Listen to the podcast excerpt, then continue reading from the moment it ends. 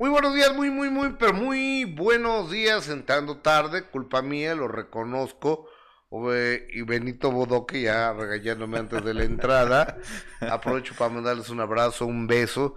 Estamos en vivo en este. ¿Cómo soy? Lunes 7. Lunes 7 de febrero mi compañero y amigo Roy Ramírez. ¿Cómo estás, amigo? Buenos días. ¿y tú, querido Gus, cómo andas? Muy buen lunes, con muy buena actitud. Y además, sabes que yo me comprometí con todos nuestros amigos de YouTube que nos ibas a contar por qué no viniste el viernes, porque además Parece que la noticia se hizo viral. Mira, salió que desde que te fuiste a quitar las bolsas de los ojos, ¿Ah, que, te, que te fuiste de vacaciones, que te agarraste el puente, que nosotros les dijimos que andabas un, un poquillo indispuesto. ¿E-, e-, ¿Eso salió? Sí, aquí dije, aquí eh, el chat está de testigo que estábamos haciendo la quiniela, entonces yo me comprometí ah, con el profesional. Yo les cuento, amigo, yo les cuento. Fíjense que eh, eh, el viernes no, el viernes no vine porque fui a, cenar, no voy a decir el lugar porque pues no, no nos trata de andar quemando lugares y comí una, una carne que, tiene barbacoa y tiene una salsa. Yo creo que eso me cayó muy mal. Entonces, como a las 3 de la mañana, desperté con, eh, ya sabrán, regresando a la comida que había cenado. Entonces fue varias veces. Entonces ofrezco una disculpa a la gente que está comiendo, desayunando, les mando un abrazo, les mando un beso y este y me sentía muy mal. Entonces tuve que esperar a sentirme un poco mejor y ya como a la una de la tarde ya llegué aquí a, como a las 12 el día llegué aquí a, la, a las instalaciones a ponerme a trabajar. Exactamente, ya después justo cuando te vieron en de primera mano, la quiniela se acabó y dijeron, miren, sí llegó a de primera mano, pero sí había la dudita de, de, sobre todo la que más nos llamó la atención fue esa de que, de que si te habías hecho una cirugía, alguna ¿Pero quién dijo eso? Alguna persona del chat que anda muy pendiente de ti. No, no, no, no, no, no, no, ninguna cirugía y luego el fin de semana Estuvimos en Tijuana y en Valle de Guadalupe por el cumpleaños de Mr. Tempo. No conozco, ni por allá. Eh, fíjate que son viñedos, pues están bien bonitos, están bien, bien, bien bonitos. Y este, hubo ahí varios amigos, estaba Paul Stanley, estaba mm, el chico Elizalde, estaba Jared Borghetti, y básicamente, ¿no? Víctor Hugo Sánchez, este periodista, y los demás no los conocía yo. Y este estuve por allá en la fiesta de Mr. Tempo, en una cantina que espectacular en Valle Guadalupe que se llama eh, Queen San Queen. Cantina, buenísima la comida, buen, pero buenísima, buenísima, buenísima. Y ayer eh, está cerca de Ensenada, viajamos a, Tijuana, pasamos el puente y fuimos a vacunarnos la tercera vacuna, pero híjoles, el Walgreens donde nos tocó estaba en Mission, y dije, pues Mission hace por aquí, no hombre, hora y media. hora y media de la frontera. ¿Y cómo está ahorita el cruce en la frontera? Ya ves que hablan mucho de las restricciones y de todo eso. Te quiero decir que, que está muy bien porque de, entrada, si tú llegas a Tijuana, hay la, el Cross Border Express, el CB, CBX, Cross Border Express, este, que pagas 15 dólares y puedes salir a San Diego o puedes salir a Tijuana donde quieras. Y pero tomamos un taxi de Ensenada a, a Tijuana, a la, a la, al border, a la frontera, la cruzamos apenas, estamos con unos 40 minutos, media hora, 40 minutos en cruzarla, y este, mucha gente ahí que te ofrece servicios y, pero luego uno nunca sabe, ¿no? Si te van a transar o qué onda. Eh, pasamos, tomamos un taxi y hasta allá hora y media de camino y decía, no vamos a llegar, llegamos, ya habían cerrado la, las vacunas, espera que regresaran de las vacunas. Perdí el vuelo de regreso, por supuesto. Entonces tuve que cambiarlo para uno, comprar uno para las 7 de la noche, que salió dos horas tarde. No, no, no. Pero, bueno, este ya gracias a Dios la tercera vacuna, mi, mi familia y este que les habla. Pero bueno, eh, tenemos, tenemos muchísima información. Déjame y le da. Benito, perdóname, amigo, perdóname, fui un pelado. Tú léele, tú léele. Yo salvo a Benito. Tú, tú, tú, tú salva a, Benito, a, Benito. a mi, a mi guapo Benito. No vino Jessica, pero mira aquí, Benito, este. No, porque Jessica sí me lo maltrata. Ye- Que hablando de viñedos, mañana la señorita Jessica, pues creo que andaba ahí, este. Ella sí andaba un poquito, andaba un poquito indispuesta. No, no es cierto, porque mañana me va a regañar. Sí, sí, sí se fue a, a beber con un hombre. Ah, ok. Oye, eh, Alfredo Sánchez Ruiz, hola Gustavo. Ay, ay, ay, ay, espérate, espérate, ¿qué- qué dice aquí? Saludos Oh. desde Mexicali, justo te dice Alfredo Sánchez. Saludos desde Mexicali, Baja California. Quiero hacer una aclaración contigo, Gus. Es por Baja no es- California, ok, muchas gracias. Ah, correcto, correcto. Masha, yo conozco los videos de Ensenada y Rosarito. Fíjate que hay una casa, la casa del diablo. ¿Así se llama? Búscala, por favor. La casa del diablo en Ensenada. Este, pues una casa que con un diablo ahí afuera y, y- y puras gárgolas y cosas raras. ¿Así? Sí. Y no tiene de esas historias macabras de si No espantan. sé, pero ni, pero ni siquiera me Deberías. acercarme. ¿eh? te hubieras hecho un, deberías de hacer un reportaje así, Gus, como de algo, este, escalofriante, escabroso, ya sabes, de estas cosas de pasar la noche en un, en un lugar que está embrujado, a ver si te pasa algo y ese tipo de cosas. Estaría padre que nos cuentes tu experiencia. ¿Qué dice el público? Pues estaría muy bien, ¿no? Pero estaría padre, ¿no? Y, y, ¿Tú también vas, ¿no? Órale, si tú vas, yo voy contigo. Y a ver qué le contamos a la gente. A ver si. No, es a que me da qué. un poco... Mira, ah, bueno, no, todavía no la vemos. La, la anda buscando nuestro Ah, ingeniero. ah, ah, ah, ahorita, Ahorita la vemos. el ingeniero Pero Rodríguez... tú fuiste o pasaste por ahí. po- por ahí es el paso. Ajá. Queda en cerca Rosarito, que queda cerca de Ensenada. Y queda un señor, un gringo. una, un American Citizen y este y, y- ahorita y ahorita la van a ver sí está muy impactante ¿eh? está muy impactante la, la casa ¿Y cómo andaba el clima por allá, Gus? frío ¿Sí?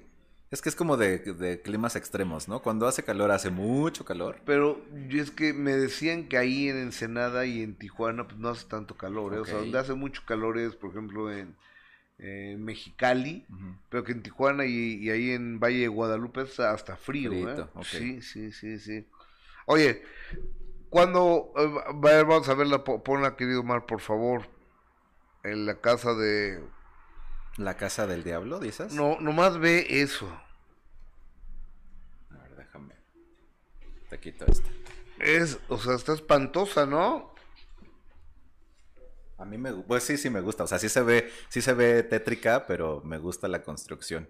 Y habría que ver qué historia, qué historia tiene esta casa, si alguien de por allá nos puede contar cuál es la historia de la casa, porque muchas veces este tipo de eh, edificios, este tipo de construcciones que tienen este, gárgolas o que tienen eh, este tipo de, en este caso que tiene el diablo, muchas veces se hacía eh, y en, construcciones religiosas eso existe mucho, no el, del, no el diablo, pero sí las gárgolas que sirven justo como para ahuyentar, ¿no? La, este, al, al demonio, ahuyentar. ¿Ah, sí? Sí, claro. De hecho, este, en, en, en Europa, por ejemplo, que seguramente la más común o la más, este, sí, digamos la, la, la que es como eh, icónica, ajá, es la, la, la Catedral de Notre Dame, ¿no? Que tiene gárgolas. Entonces, lo que se decía es que este tipo de construcciones las tienen para ahuyentar al demonio y defender, este, en, en- en su momento. Oye, ¿y ya abrió en Catedral de Notre Dame? Según yo no, todavía está en, todavía está en, ¿En remodelación? remodelación. A ver, vamos a- a Porque ustedes recordarán que se incendió la Catedral de Notre Dame.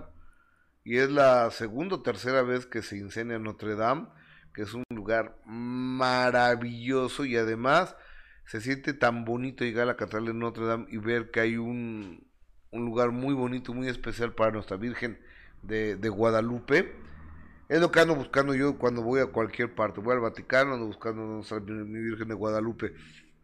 Voy a la Catedral de San Patricio en Nueva York, ando buscando dónde está el altar de la Virgen de Guadalupe, que es el más importante eh, de ahí. Y en Notre Dame también es un, un altar muy importante que está entrando del lado izquierdo. En el Vaticano la tienen en la parte de abajo, esa parte no me gustó. O sea, porque si hay fieles católicos en este país, Claro, eh, digo, eh, si hay fieles católicos en alguna parte del mundo es en México. así es, tienes toda la razón. Y no todavía está en, todavía está en remodelación, lo único que hacen ahorita es recorridos virtuales mientras concluyen con eh, esta eh, remodelación de la, de la catedral. ¿Quasimodo habrá tenido algo que ver ahí? Puede ser, no sabemos. Ah, tendrá, es como Benito Bodoque que nos hace de las suyas. Bueno, el jorobado de Nuestra Señora de París. Qué buena historia, ¿no? Sí. Oye, dígamelo. ¿Cuándo vas a abrir tu OnlyFans? Pues en eso estábamos el, el, viernes, fíjate, que ya la gente anda pidiendo que Huesitos abra el, el OnlyFans. Que yo, nuestro ingeniero. Nuestro ingeniero. Que yo abra este, una hotline. Y Jessica Hill ya se está animando a ver si, si, si enseña además en alguna de esas plataformas. No, sí, sí. Eh, ahora, si ustedes lo piden, Jessica lo hace. ¿eh? ¿Sí? ¿Tú, ¿Tú apuestas a que sí? Sí, Yo digo que no, ¿eh? Porque luego es como que, como que no quiere. Pero pues es algo natural, normal, el cuerpo humano es bello. ¿Tú harías un OnlyFans, Gus? No. No, yo tampoco. No, es que eh, pase un OnlyFans bien, se necesita de tiempo. Sí. O sea, necesitas iluminación, fotografía, inversión, maquillaje. O sea, eh, además retoque en fotografía, este, creatividad, eh, ponerte a hacer ejercicio hidratarte el cuerpo, eh, tener algo que mostrar. O sea, ¿qué, qué vas a mostrar? ¿La panza chelera? que hay quien sí lo hace, ¿eh? O sea, eh, estamos acostumbrados por obviamente los famosos y estos cuerpos esculturales y además también para los que hacen contenido explícito que por supuesto que se preparan y que físicamente lucen espectaculares, pero que también hay este para todos los gustos, incluso por ahí anda este un estandopero que se llama Gon Curiel que no necesariamente tiene el, cuerpo más esculpido y que dice él le va muy bien con su OnlyFans. Yo creo que hay como como gustos, carteras para todos. Sí, Víctor Hugo Sánchez incluso eh, nuestro amigo periodista es publirelacionista de Goncuriel y él en algún momento mandó la información de, eh, y ahí hay algunas fotos donde está enseñando ahí la pompa y está, y dice que le va muy bien en el OnlyFans, habría que, habría que, que que eh, de viva voz nos lo cuente. Pero lo que yo digo es, hay, eh, hay eh, público para todos, hay carteras para todos y además, aunque estamos más acostumbrados a ubicar al OnlyFans como esta cuestión casi pornográfica o incluso pornográfica por la cuestión del contenido para adultos, pues también hay todo un nicho en donde puedes mostrar muchas cosas y hay gente que paga por ver a algún influencer, alguna personalidad haciendo ciertas cosas y dándole... A ver, Gon Curiel es un estando pero que fue maestro de una de las estrellas de, de la comedia hoy por hoy, que es Sloboski. Yo lo conocí cuando a, a, este cuate, este cuate le da clase a Sloboski. Ok. Y Sloboski es un muchacho que, ya viste cómo le está, el juez va a venir, ¿eh? ¿Ah, sí? El juez Sloboski va a estar aquí, el de la cotorriza, para que la gente eh, lo ubique, que cada uno de sus transmisiones tiene más de un millón de, de visitas. Es decir, que son chavos muy influyentes en las redes sociales. Sí, sí, sí. Que también ya lo habíamos invitado a de primera mano. Esperemos que ya se nos haga tenerlo. Y no ha podido. No ha podido por su agenda y porque queremos a los dos de la cotorriza, pero este, pero esperemos que ya. Se llama Ricardo. Ricardo. Se llama Ricardo y el otro, eh, el bueno es Lobo. Sí, así es.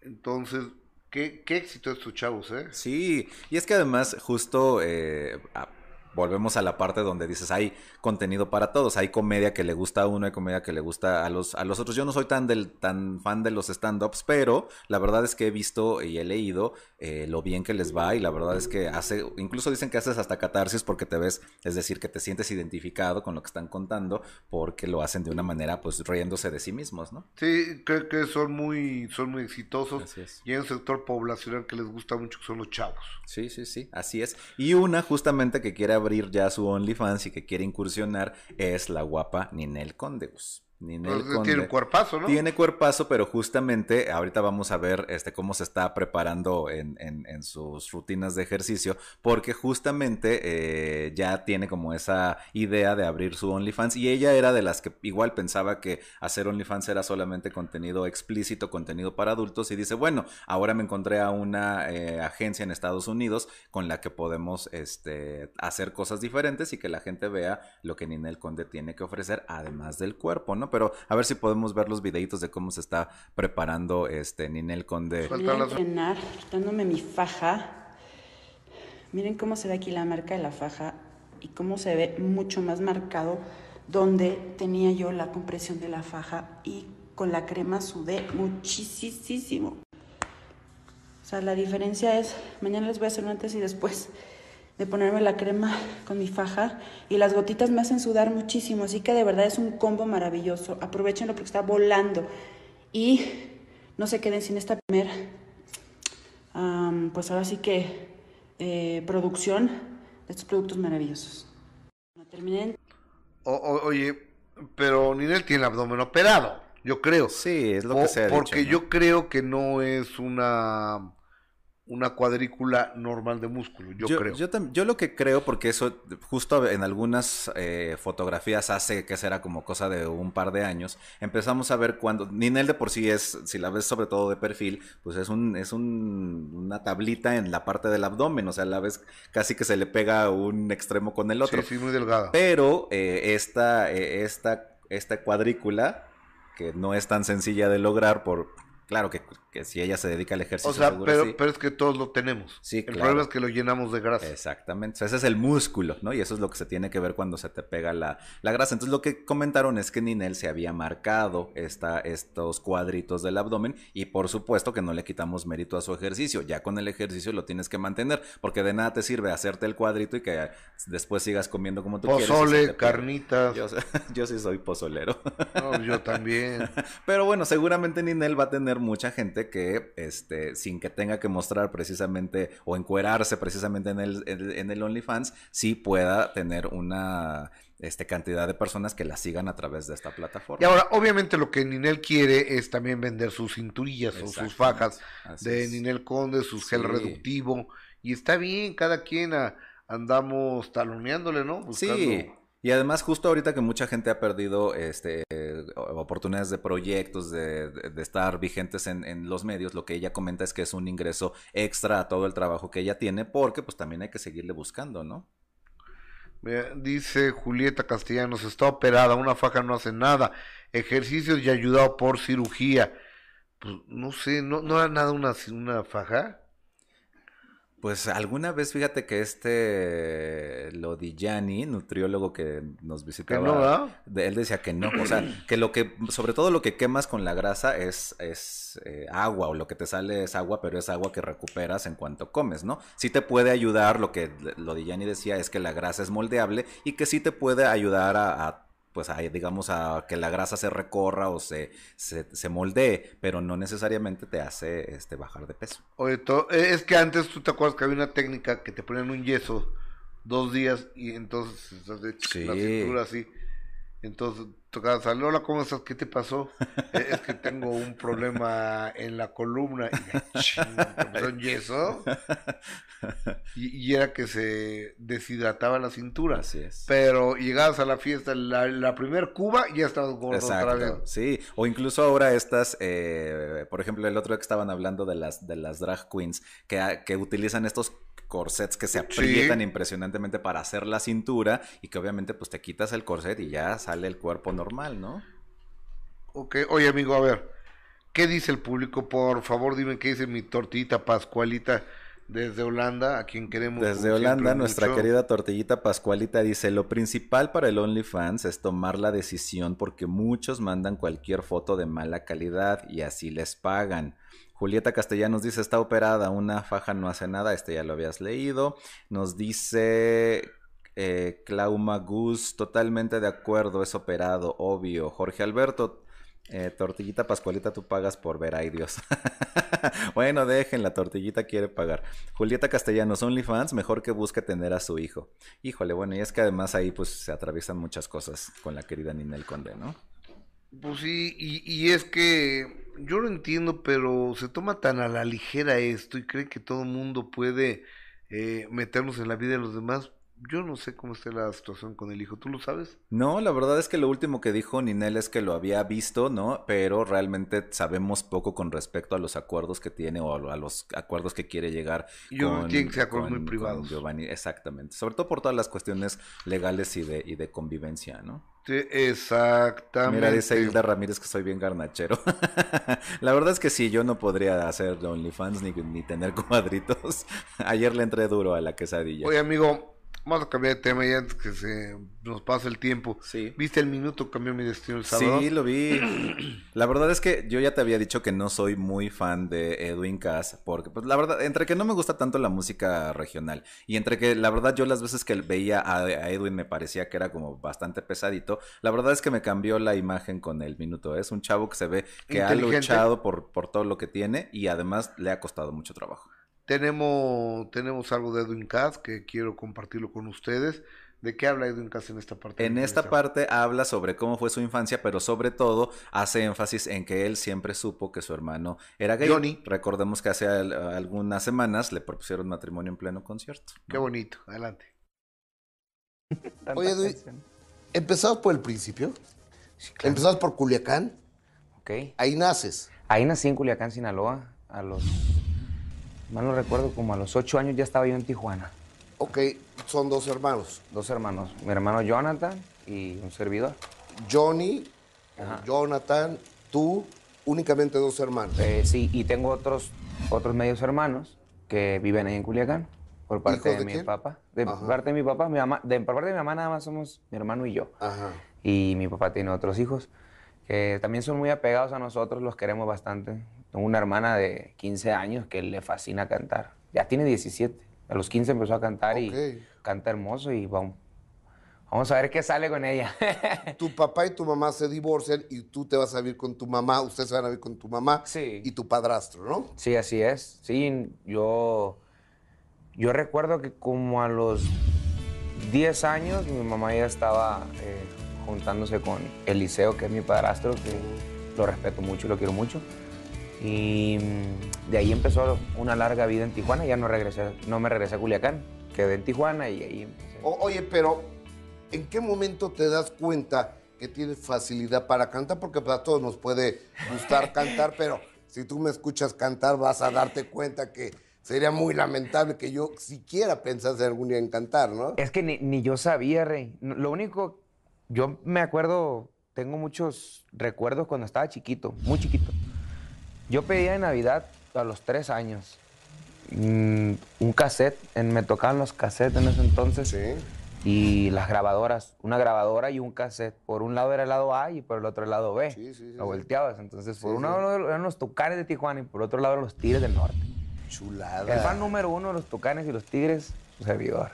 Entonces, yo eso pedía en Navidad de chiquito y me sentaba, yo ponía, conectaba la grabadora y ponía mi cassette y cantaba. Y cantaba las canciones. El amor soñado andaba en, esas, en esos tiempos. Había otra. Viejas agradecida, significa Viagra y Ula. De los Tigres del Norte, el carro ya se paró. De canciones viejísimas. O- viejísimas. oye, qué, qué- qué grandes figuras, ¿no? Los Sí. tigres, los tucanes. ¿A quién más? ¿Quién más te gusta de, Pues, de eh, esa primera época de tu vida? Cuando estaba chiquito eran, eran los Tucanes y, y los Tigres del Norte.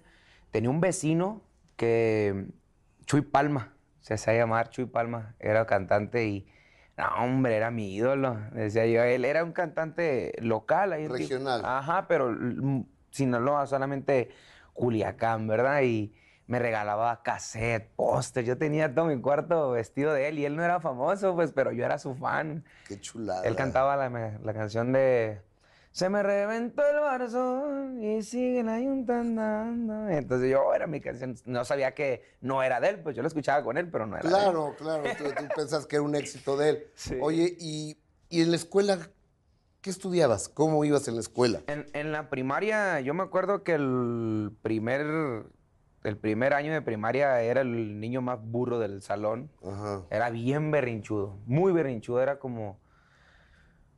Ah, me enojaba y, y era muy explosivo, así era. Y la maestra decía, en, en paz descanse, le mando un saludo en donde esté. Mm, Me ayudó bastante y decía, no, se le metió el diablo, déjenlo, decía yo, porque ah, me ponía bien y quería pegarle a todo mundo y era así bastante explosivo. Y era bien burro, pues. Me salía de la clase a jugar a los columpios, a las resbaladillas, y mi mamá no sabía qué hacer conmigo, pues. Entonces yo era un desastre. Era un desastre y nos venimos a Tijuana. O- oye, y, y tu hermano Johnny, dos años mayor que Él tú. es mayor que yo, dos años. Ajá. ¿Y cómo era la relación de, de Johnny y Edwin Cázares? No, nos llevábamos bien. nos llevábamos bien porque en, en- en su momento eran gustos totalmente diferentes. Yo siempre platico esta, esta historia de que estábamos chiquitos y yo pedía mis piñatas de Goku. ¡Ah! Y mi hermano de payasito para maquillarse. y así, Y nos, todo el mundo nos dábamos cuenta. Ajá. Entonces, él, él- el que es gay no se hace gay. Naces con eso, así es. Así eres, así naciste. Entonces, O sea, tú, tú de- de- de- desde, desde chiquito supiste que tu, que tu hermano mayor era gay. Sí, todo cuando salió, pues que no, del- realmente no es como te ah, salió el closet o algo así, o dijo, cuando hizo el comentario a mi novio, ah, ay, mijo, dime algo que no sepa, le dice mi mamá. Ya, se acabó el tema. O- oye, es que, eh, es que uno cree que engaña a los papás. Sí, pero. O sea, no. ¿tú, tú, crees, ¿tú crees que tus hijos te engañan a ti? Pues claro que no.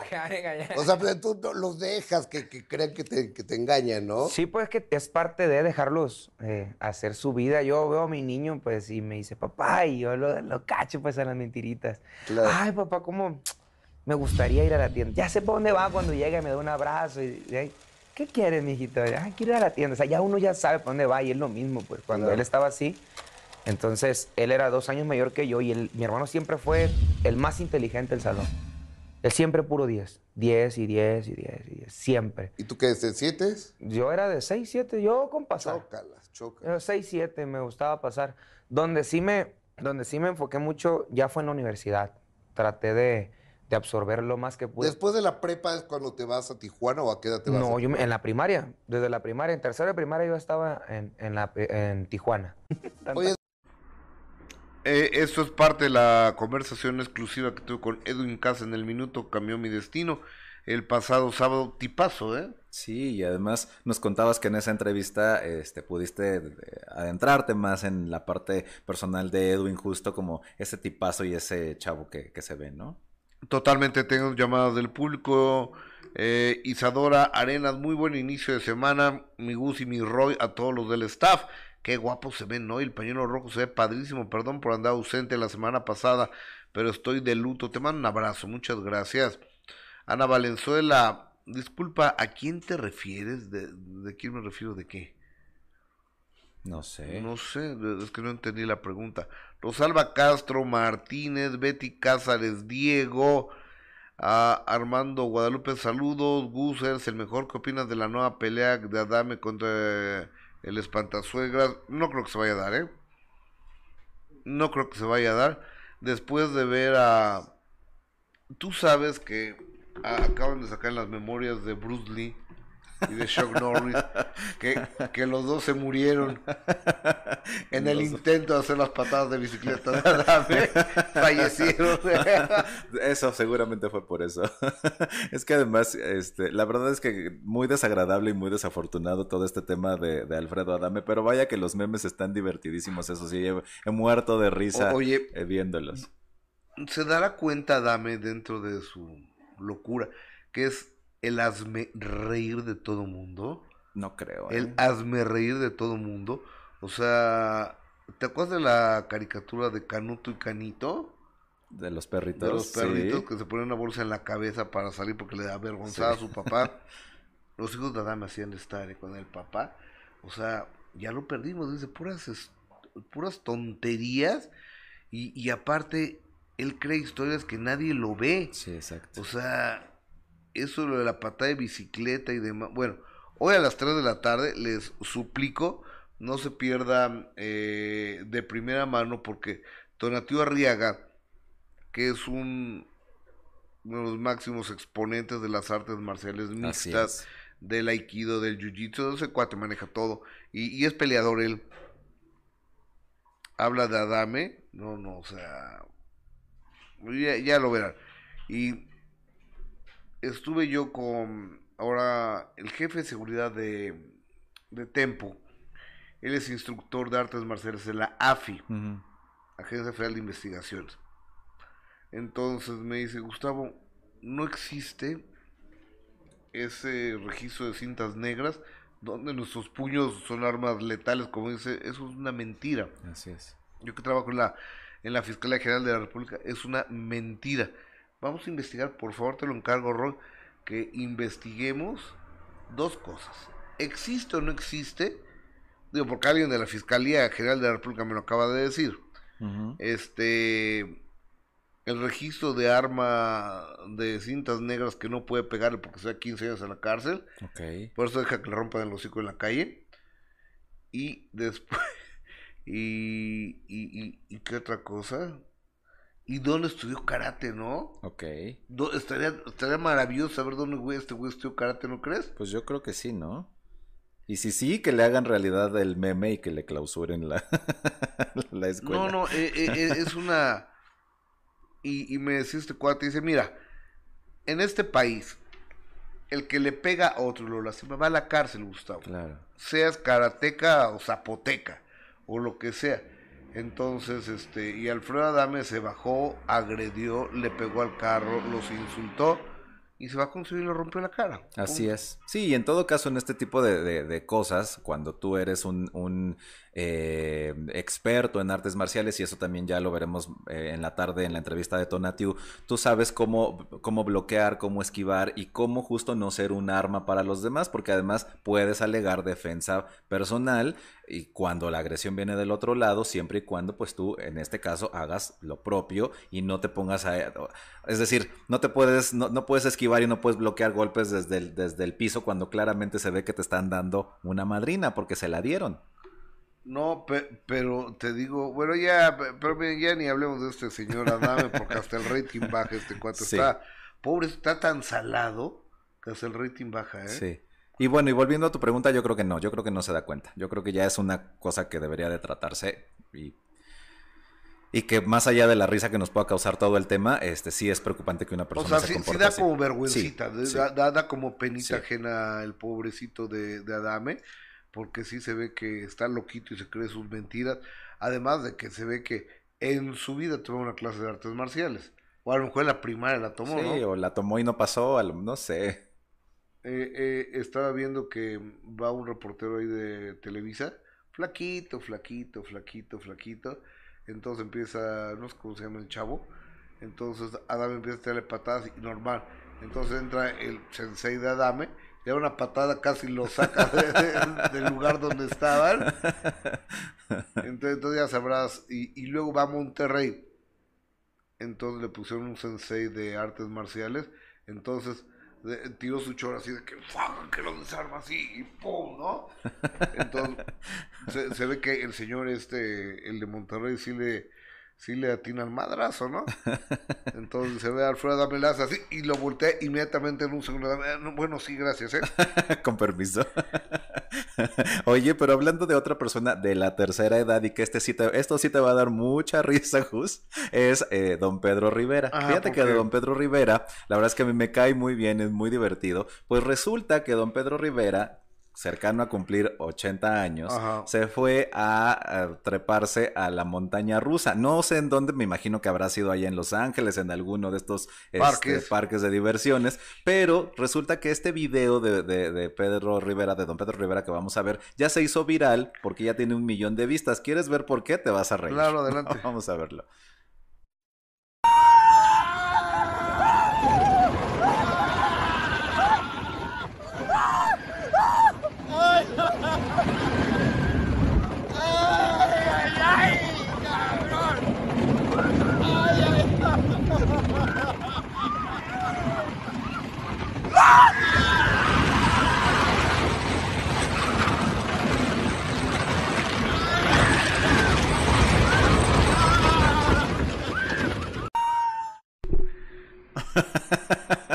se sube?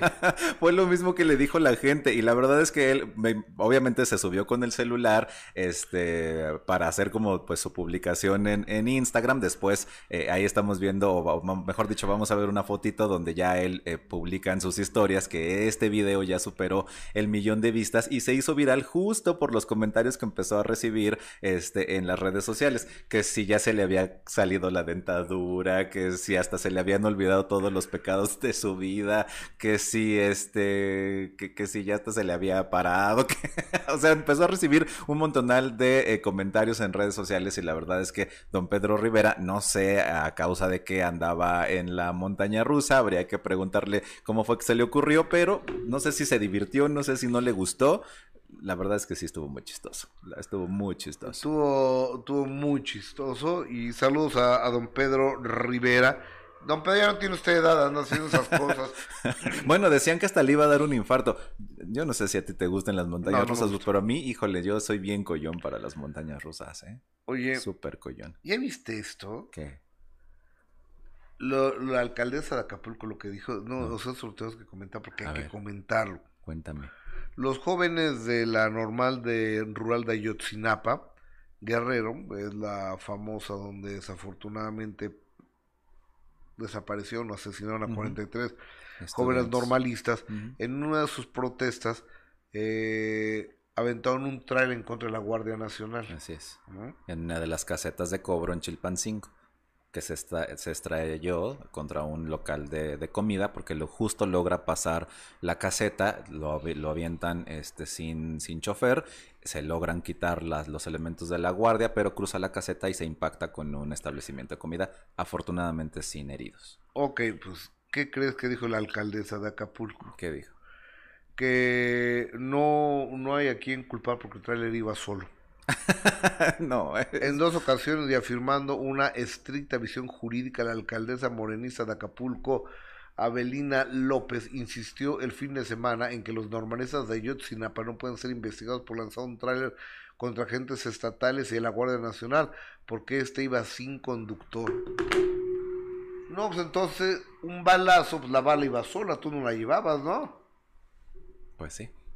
O sea, te, te lanzas un cuchillo, se le clava a alguien, el cuchillo iba solo. El cuchillo iba solo, ¿no? Claro.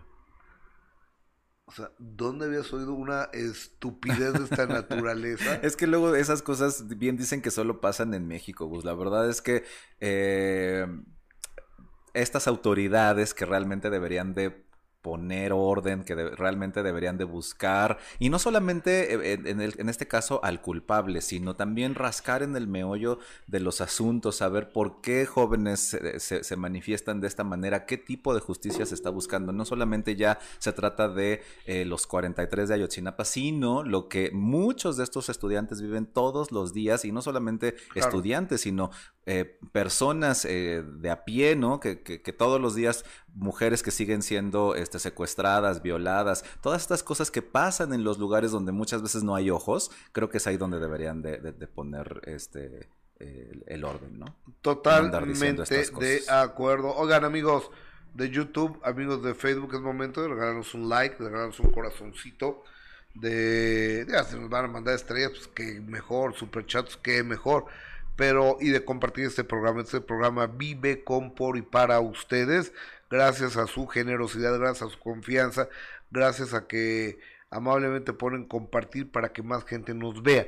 Ya tengamos mejor distribución tanto en Facebook como en YouTube, como en Gustavo Adolfo Infante TV.com. ¿Qué dice el público, querido Roy Ramírez? Nos dice el público en YouTube, eh, dice Rudy Martínez, estoy de acuerdo contigo, Roy, Javier Fregoso, ¿a qué se suben a las montañas rusas? Pregunta. Eh, A divertirse, ¿no? Yo creo. Sí. Dice Cene Hartowitz, el tempo ese es peor que el marido de Ninel, solo el tiempo. ¿Qué, qué, qué? El tempo ese, me imagino que se refiere a Mr. Tempo, es peor que el marido de Ninel, solo el tiempo lo dirá. No, pues yo no, No sé sé. eso, ¿eh? No sé, no sé. Verónica Méndez, en la iglesia de San Patricio en Nueva York está una imagen de la Virgen de Guadalupe. Mira, entras en la catedral de, de San Patricio y, y así, del lado derecho está Jesús Cristo y San Patricio, ¿no? Y del lado derecho el altar más grande y con más veladoras es la de la Virgen de Guadalupe. Acuérdate que hay una población, y aparte de los turistas, y aparte que mi Lupita es internacional, Sí, hay una población eh, importante. de, de Puebla, Así es, de poblanos. de poblanos, ahí en, en Nueva York. La, la, la tienes, Omar, la, la imagen de la Virgen de Guadalupe y Martín en la En la Basílica de San De Pedro, San- digo, de San, San Pedro, de- Patricio. de San Patricio. en Nueva York.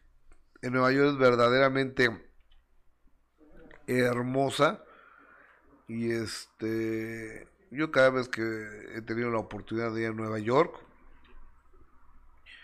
paso por la Quinta Avenida para rezar un ratito y para darle gracias a nuestra Virgen morena. Exactamente. Y que dicho sea de paso, es la catedral en donde se casó Talía justamente porque ella también es devota de la Virgen. Oye, pues creo que era cristiana ella. Ella es cristiana, pero ¿no te pasa que es eh, que hay cristianos que son guadalupanos? Yo conozco mucha gente que es No cristiana y que es guadalupana y que incluso lo han dicho, ¿no? Dice, yo soy cristiana, pero soy devoto o devota de la Virgencita de Guadalupe, He, ¿no? he oído Entonces- que hay judíos Sí, fíjate que a ese tipo de, a ese tipo de, de, vamos a llamarle prácticas religiosas, ya sabes que yo soy muy experto en la religión, se le llama sincretismo, que es cuando ya las religiones se van, vamos a llamarlo, mezclando en cuanto a lo que crees, y así tú, pues, no, Dios no es limitante, ¿no? Por supuesto. A ver, ya tenemos la imagen de, de mi Virgen de Guadalupe, ahí la estamos viendo, en la Catedral de San Patricio en Nueva York. Sí, es la de mayor rating, Sí, ¿eh? Sí, como no. Y además el, el hecho de ver todas estas eh, velitas prendidas, así como lo que platicabas de los listoncitos en, en- en Cancún y de todas estas cosas que, que son expresiones que la gente hace para pedir milagros. Entonces está bien padre a ver, así. de lo que eh, de lo que está hablando Roy, todo esto lo pueden ver en mi canal de YouTube en Gustavo Adolfo Infante TV. Pueden ver eh, lo de la Virgen de Satanudos en Cancún.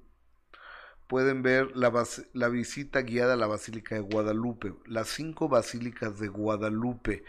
Y también hablando de ese tipo de temas, tengo Tepito de la Virgen de Guadalupe a la A Santa, la Santa Muerte. Es, que padre todo- es todo un culto la Santa Muerte en Tepito. todo un Está, culto. eh, eh, y en muchas partes eh, de- del país y del Sí. mundo. Está bien padre ese, ese reportaje. Oiga, y también la entrevista completa de Edwin Cass la pueden ver directamente en el en, nuestra, en nuestro canal de YouTube, en Imagen Entretenimiento. Así es. Eh, Completita, ahí está, ya llevaba, no sé, cientos de miles. ¿Sabes cuántos llevaba? No, A ver, echa el ojito, ¿no? a ver, vamos a echarle. O tú sí te dinos que eres la, Que es la, la mera mera. eh, eh, eres la buena. Que nos diga. Eh, digo, no, no tanto como los memes de Adame, ¿no? Pero bueno, ahí va, ahí va, ahí van subiendo los números. Fíjate, nos dice María Sandoval, a mí me gusta subirme a las montañas rusas y tengo 63 años. wow.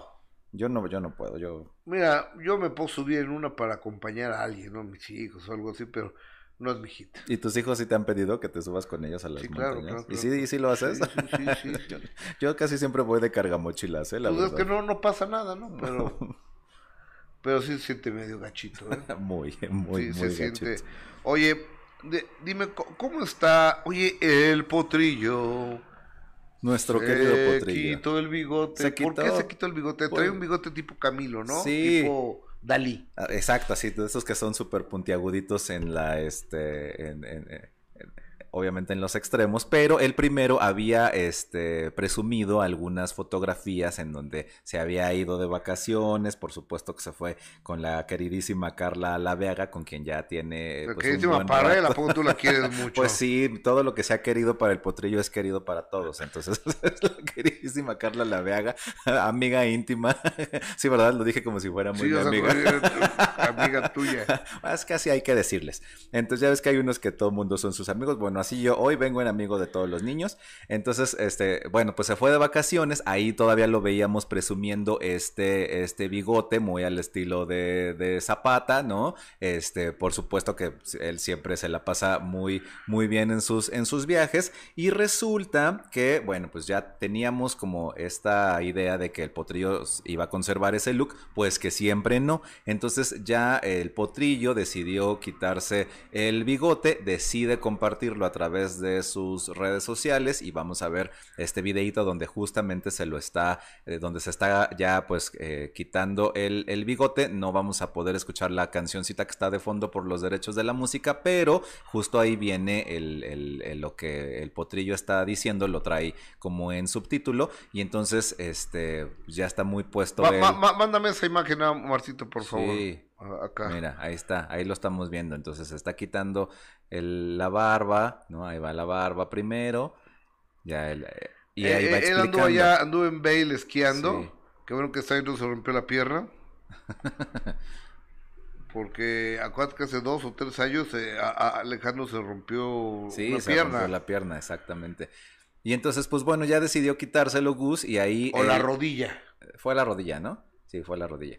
Y este, y él ahí explica que bueno, pues que sí le, que sí le costó trabajo, pero pues que todo sea como el bigote, ¿no? Que al final es como el cabello. Yo no sé si a veces pasa, y, no sé a qué se deba, este, que luego generas como es- esta aprensión hacia ciertas partes de tu cuerpo, o en este caso mucha gente, muchas mujeres que lo hacen a través del cabello, en este caso él que dice me costó trabajo quitarme el bigote, pero bueno, va a crecer y todo. Pero si nunca trajo bigote. él. Pero él, es que en ese video dice que sí le costó trabajo, entonces a, a lo que me refiero es, muchas veces no sabes qué tipo de emociones le estás imprimiendo a ciertas cosas en tu cuerpo, ¿no? Cambiarte el look, este, hay gente que de pronto se divorcia y se corta el pelo, o hay gente que se cambia el, el tono, en este caso, bueno, dice, me, me costó trabajo quitarme el bigote, no sabemos por qué, ¿no? Ajá. A eso voy.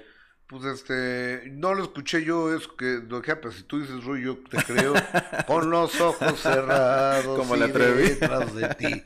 O sea, si tú lo dices, te creo, amigo, pero me parece una jalada que cuatro meses se deje el bigote y, y- y ya... Y ya, bueno, a lo mejor era un acto de pandemia. Hay gente que, por ejemplo, ahora con la pandemia, que se dejó crecer el cabello y que luego se lo cortó, pues les representa muchas cosas, desde sanarse hasta... Yo, yo tampoco soy aprensivo en ese tipo de cosas, pero sí conozco gente que así lo hace. Exactamente. Oye, a- a- antes de antes de despedirnos, con eso me gustaría despedirme que pasáramos otro fragmento de la conversación que en exclusiva que tuve con el vocalista más importante de la música regional mexicana o el más popular, no quiero hablar del más importante, del que más boletos vende hoy, Hoy por, por hoy, que es Edwin Cázares Sí. del grupo Firme, grupo de Tijuana, Baja California, a pesar de que ellos son de eh, Culiacán, Sinaloa, y que han encontrado una beta laboral muy importante. Así ¿eh? es. Sí, sí, y que la verdad eh, en, en esa parte del talento es donde reflejan y demuestran de qué están hechos, ¿no? Porque artistas hemos este, visto ir y venir y hoy obviamente hay algunos que son de éxitos momentáneos y hay otros que poco a poquito, poco a poquito y cuando llegan a la cima ahí se mantienen. Mira, si tú oíste esta entrevista del sábado, en el minuto que cambió mi destino, te vas a dar cuenta que el cuate ya le cayó el 20 de la responsabilidad social que tiene por ser un líder de opinión y se está Sí, ubicando. Que creo que esa es la palabra clave, porque también se vale que cuando les llega la fama de, de muy de pronto, pues también es lógico que se les suba y también es lógico que se monten en el ladrillito, pero cuando justo se ubican es cuando ya dices, ah, ya, ya te conozco, ah, fíjate, no eres nada más el bla bla, sino No, no, hay pero, aparte ahí. el cuate está, le bajado la tomada, es. está haciendo ejercicio, quiere salir en Coachella, que este sin camisa, el cuate como los, eh, de música urbana, Sí, sí. como Malume, como todos sus cuates, ¿no? Y que nos contabas que había este contratado a un este coach, ¿no? Para- Trae un coach. Mm. Todos estos ricos traen su coach ahí pegado con ellos, el tempo, trae este cuate de las artes marciales mixtas, peleador y demás, es su entrenador, lo trae pegado con él, y un fotógrafo. Y Edwin Casas también trae un fotógrafo, y el cuate que está todo, todo así, este, pegadito ahí con él para que lo entrene. Mm. Es Está como tú que bien. traes a Omarcito para todos lados, es tu coach de las redes sociales. La última vez que me fui a chupar con Omarcito, lo tuve que sacar casi cargando yo, Omarcito, ¿eh? Sí, hay, hay una leyenda urbana ahí muy importante de Omarcito. O sea, se, se puso De una de ingeniero. aguamielero. Sí, caray. estábamos aquí en, en Oasis, entonces, Que creo que hasta Benito Bodó que terminó sin cabeza ese día. no, no, no, no, pero bueno, imagínate, pero bueno. Oye, Ro, este, ¿qué, qué parte vamos a pasar de Edwin Casino? Vamos a ver esta parte en donde él cuenta lo importante que fue el que su padrastro llegara a su vida y él nos cuenta por qué. Y con eso nos despedimos. eso nos Oye, amigo, gracias como siempre. A ti, Gus, como siempre es un gusto. Ramírez, yo soy Gustavo Adolfo Infante y él es Edwin Cas. Llegas a, a Tijuana desde tercero de primaria. ¿Cómo veías tú la línea? ¿Cómo veías San Diego? ¿Cómo, cómo se vive en la frontera? Juan Gabriel dice que eh, es mejor la gente que vive en la frontera porque es más feliz y se divierte más. En la frontera, en la frontera. Eh, pues cuando nosotros llegamos a Tijuana, sí era, era- éramos muy felices porque mis primos vivían allá, mis tías vivían allá. Ellos se fueron a, a vivir a Tijuana y nosotros nos fuimos detrás de ellos porque realmente yo era un desastre acá. Mi mamá decía, no sé qué hacer con este niño y pues allá mínimo los primos van a estar ahí. Y vivíamos con una tía, mi tía Olga, Esperanza y ella nos, nos brindó asilo en, en- en su casa. Vivimos con ella como un- más de un año, un año, dos años aproximadamente. Y vivíamos pegadito a la línea en unos departamentos, en el cuarto piso. Recorrimos todos esos departamentos, los rentamos, todos. Porque nos quieran subir el precio y nos cambiamos a otro más barato. Y así nos íbamos recorriendo. Entonces ahí miramos cómo se brincaba la gente y corrían pues para, para Estados, Para Estados Unidos, Unidos, sí. exactamente. Y me acuerdo que andaban las, las patrullas ahí, La Border Patrol. la border, y nosotros decíamos, por allá, allá está. Y nada, o sea, el amigo de por allá, ¿se explica? por allá está. Y el amigo corriéndole por allá. Y, y, o sea, no era como que nos hicieran caso, pero tratábamos de, De ayudarlos. de ayudarlos, exactamente. Entonces, ya después nos cambiamos a otros departamentos y ahí estuvimos, eh, que cuando mi mamá, te digo, dos años después que ya se, se juntó con, con Eliseo y ¿Y a qué se dedicaba Eliseo? es tapicero. Es tapicero, él es, es muy enfocado en su trabajo, demasiado es estricto, de más. Sí, yo era como, era como muy recto, sin no malas palabras. Y yo era el niño más grosero del mundo. Y él no te deja decir groserías. Es muy enojón. Entonces, si yo podría hacer todas las cosas en un mes, yo, yo tenía que levantarme en la mañana, si entraba a las 7 de la mañana a la escuela, yo tenía que levantarme a las 5 de la mañana porque tenía que barrer la calle, tenía que barrer la casa, tenía que trapear y lavar los trastes. Pero era a las 7 de la mañana, ya estaba abierta la tapicería, ya habíamos desayunado, ya, habíamos, ya estaba todo. Entonces, yo tenía que levantarme temprano, una semana yo y una semana mi hermano. Era así. Y si un día no lo hacíamos, porque realmente cansaba. Claro, me supongo, y, y más siendo chavito, ¿no?